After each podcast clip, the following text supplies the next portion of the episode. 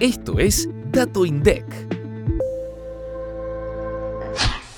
En diciembre las exportaciones de bienes alcanzaron los 6.119 millones de dólares y las importaciones 5.017 millones de dólares. El intercambio comercial argentino, es decir, la suma de ambos valores, cayó 13% interanual y alcanzó un total de 11.136 millones de dólares. Por otro lado, la balanza comercial, es decir, la diferencia entre las exportaciones y las importaciones del periodo, registró un superávit de 1.102 millones de dólares. En los 12 meses del 2022, la exportación argentina alcanzó los 88.446 millones de dólares. Las manufacturas de origen agropecuario representaron el 37,5% de las exportaciones del año y productos primarios el 27%. Las importaciones registraron una suma de 81.523 millones de dólares en el 2022. Bienes intermedios fue el rubro que más se importó y representó el 36,8% de las importaciones totales del año pasado.